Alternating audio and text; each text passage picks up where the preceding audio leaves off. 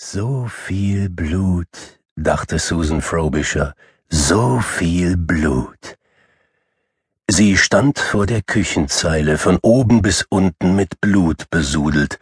Blutspritzer überzogen die Arbeitsfläche, ihre Schürze und ihr Gesicht.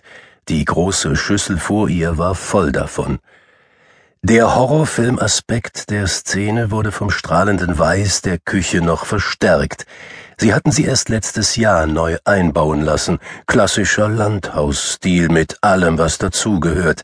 Ausziehbare Kühlschubfächer auf Kniehöhe, ein Abfallzerkleinerer, einer dieser flexiblen Wasserhähne mit Spiralfederschlauch, wie man sie aus Kochsendungen kennt, und sogar ein eingebauter Weinhumidor. Nicht, dass Barry und sie noch sonderlich viel tranken, aber es sah einfach schick aus, all die reif beschlagenen Flaschen aufgereiht wie Bomben im Abwurfschacht. Die Küche war von Emperor Kitchens auf der Havering Road. Barry hatte einen sehr guten Preis bei ihnen ausgehandelt, wie er es immer tat. Er liebte es zu handeln.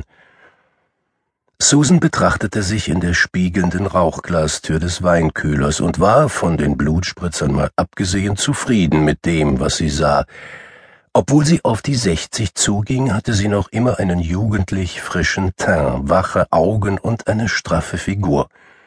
Ihr Haar war schon fast seit zehn Jahren grau, trotzdem hing ihr Julie ständig damit in den Ohren, es färben zu lassen, wenngleich die Tage, in denen Julie dieses Vergnügen gehabt hätte, lange vorüber waren. Durch die doppelt verglasten Fenster ging ihr Blick in den Garten, wo der Tau in der Morgensonne verdunstete, zumindest in der Hälfte, die so früh im Mai schon in der Sonne lag. Endlich hatte der Frühling es bis nach Dorset geschafft. Susan steckte den kleinen Finger in die Schüssel mit Blut und schleckte ihn ab. Hm, was die Konsistenz anging, war sie sich noch nicht sicher, denn die musste auf den Punkt genau stimmen. War das der Fall, sagte ihr großer Held Tom Savini, der Meister der Spezialeffekte, lassen sich Trugbilder erzeugen, die so realitätsnah sind, dass sie dem Zuschauer vorgaukeln, er habe Dinge gesehen, die er gar nicht gesehen hat. Horrorfilme waren Susans kleine Schwäche. Barry hielt überhaupt nichts davon, eigentlich von Filmen ganz allgemein. Nichts als Blödsinn, spottete er. Alles an den Haaren herbeigezogen.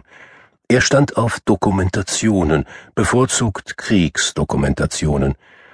Susan hatte alles von Savini gesehen. Freitag der 13., brennende Rache, Zombie. Wenn Barry lange arbeiten musste, machte sie es sich bei einer Tasse Tee mit einer DVD gemütlich. Wie aufs Stichwort trat Barry Frobisher in die Küche. An seiner Krawatte nestelnd musterte er das blutige Gemetzel. Was zum Teufel? Die Konsistenz stimmt noch nicht ganz, erklärte Susan. Zu dünn. Sieh dir diese Sauerei an. Das kann leider nicht warten. Ich muss noch zum Einkaufen, heute Nachmittag zu Julies Geburtstagsessen und heute Abend zur Generalprobe. Herrje, kannst du dieses Blutzeug nicht einfach kaufen? Dafür haben wir kein Budget, Schatz. Die halbgeknotete Krawatte noch immer lose um den Hals hängend, ging Barry zur Kaffeekanne und nahm sich unterwegs eine Tasse vom Frühstückstisch, den sie stets am Vorabend deckten, bevor sie zu Bett gingen. Ich weiß nicht, was du daran findest, Susan, ich weiß es wirklich nicht. Er nahm eine Scheibe kalten Toast aus dem Ständer und beschmierte sie dick mit Butter. Frühstücksflocken wären die bessere Wahl, dachte Susan.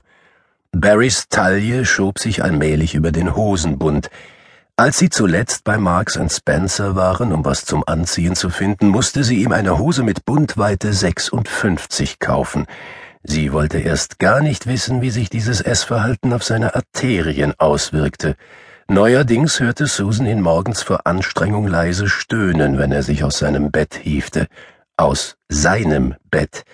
Vor ein paar Jahren war es schließlich soweit gewesen. Sie hatten sich für Einzelbetten entschieden, seines an der einen, ihres an der anderen Wand des Schlafzimmers. Sie bevorzugten ohnehin unterschiedliche Matratzen, der gesunde Schlaf ging vor. Er habe nun einmal Rückenprobleme, hatte Barry argumentiert, und es sei ja auch nicht so, als wären sie frisch verheiratet womit er auf einen Aspekt des Ehelebens abhob, der inzwischen nur noch äußerst selten zum Tragen kam.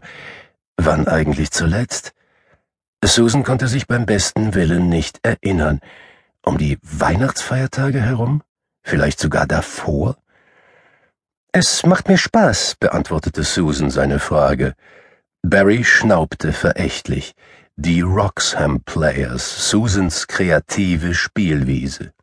Seine Frau war keine Schauspielerin, nicht dass sonst jemand in der Truppe diese Bezeichnung verdient hätte. Angefangen hatte es damit, dass sie in der Garderobe aushalf. Inzwischen war sie seit drei Jahren für die Kostüme und Requisiten verantwortlich. Barry erinnerte sich mit Grausen, dass sie bei den ersten Vorstellungen sogar auf seine Anwesenheit bestanden hatte. Ein Haufen Rentner und blauäugiger Teenager stolperten über ihre Texte und in den Kulissen umher. Dennoch schaden konnte es wohl kaum, nahm er an, immerhin war sie beschäftigt und kam nicht auf dumme Gedanken.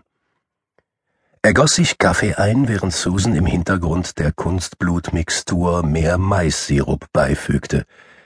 Was steht dieses Jahr auf dem Programm? fragte Barry über die Schulter hinweg. König Lear. Er überlegte einen Moment. Ist das von äh, Shakespeare? Äh, ja, sagte Susan. Nicht gerade eine Leseratte, ihr Barry, aber ein guter Ernährer, ein Wirtschaftsprüfer. Ein beeideter Wirtschaftsprüfer, hörte sich Susan gelegentlich voller Stolz sagen. Worum geht's denn da in dem Stück? fragte er und schlürfte seinen Kaffee. Oh, um die Entwürdigung durch das Alter, könnte man sagen, erwiderte Susan, starrte in die Mixtur und fragte sich, ob die Menge wohl reichen würde. Sie befürchtete, dass sich Frank, der Regisseur, bei der Szene, in der dem Grafen von Gloucester die Augen ausgestochen werden, einen Tick zu sehr von Peckinpah inspirieren lassen könnte. Sie war sich nicht sicher, ob sich das mit dem Feingefühl des hiesigen Publikums vertragen würde. Klingt ja spaßig, sagte Barry, schlug die Daily Mail auf und hörte schon nur noch mit halbem Ohr zu. Sieh sich das einer an, diese verdammten Osteuropäer, die machen sich wirklich überall breit. Das Alter. Sie würden dieses Jahr beide sechzig werden und ihren fünfunddreißigsten Hochzeitstag feiern. Was war das für einer? überlegte Susan. Jade, Topaz oder sowas? War ihre Silberhochzeit wirklich schon zehn Jahre her? Was für eine schöne kleine Feier Tom und Claire für sie im Saal der alten Wassermühle geschmissen hatten. Leider bekamen sie Tom und Claire viel zu selten zu Gesicht. Inzwischen Anfang dreißig hatten ihr Sohn und seine Frau beruflich einfach viel zu viel um die Ohren. Dennoch fand Susan es irgendwie nicht normal, dass sie seit über zehn Jahren ein Paar waren und ihr immer noch keinen Enkel geschenkt hatten. Aber heutzutage lief das offenbar so. Sie selbst war fast dreißig gewesen, als sie Tom bekommen hatte, damals 1983. Als späte Mutter hatte sie besondere Fürsorge genossen. Wer heutzutage mit dreißig Kinder bekam, galt als jung. Wie alt war Claire jetzt? 32, 33? Egal, so wie Susan das sah, war es an der Zeit, dass die beiden endlich zu Potte kamen. Sie rührte die Wasser-Mais-Sirup-Ketchup-Mischung ein letztes Mal durch, war endlich zufrieden mit der Konsistenz und suchte in der Schublade unter der Spüle nach wieder verschließbaren Gefrierbeuteln. Wie frage ich ihn wohl am besten? überlegte sie. Sie wusste, dass sie sich mit ihrer Bitte auf vermintes Terrain begeben würde, Julie und Barry waren sich noch nie sonderlich grün gewesen. Julie, so vermutete sie, hielt Barry für langweilig. Barry, das wusste sie genau, hielt Julie für total verrückt, einen schlechten Einfluss. Julie war schon immer wilder gewesen als Susan, früher sogar sehr viel wilder, aber verrückt war sie nicht. Sie hatte ein verdammt aufregendes Leben geführt. Vielleicht sollte Susan an Barrys Überlegenheitsgefühl appellieren. Ach, äh, Schatz? Hm? 800 Pfund die Woche an Sozialleistungen, diese faulen Schmarotzer. Könntest du mir diesen Monat vielleicht 300 zusätzlich überweisen? Äh, was? Wofür denn? Na ja, ich habe ein bisschen mehr als geplant für Julies Geburtstagsgeschenk ausgegeben. Ach verdammt, Susan. Es ist ihr sechzigster, Barry, und sie hat es in den letzten Jahren, weiß Gott, nicht einfach gehabt. Erst verliert sie ihr Geschäft, weil dieser Arsch sich mit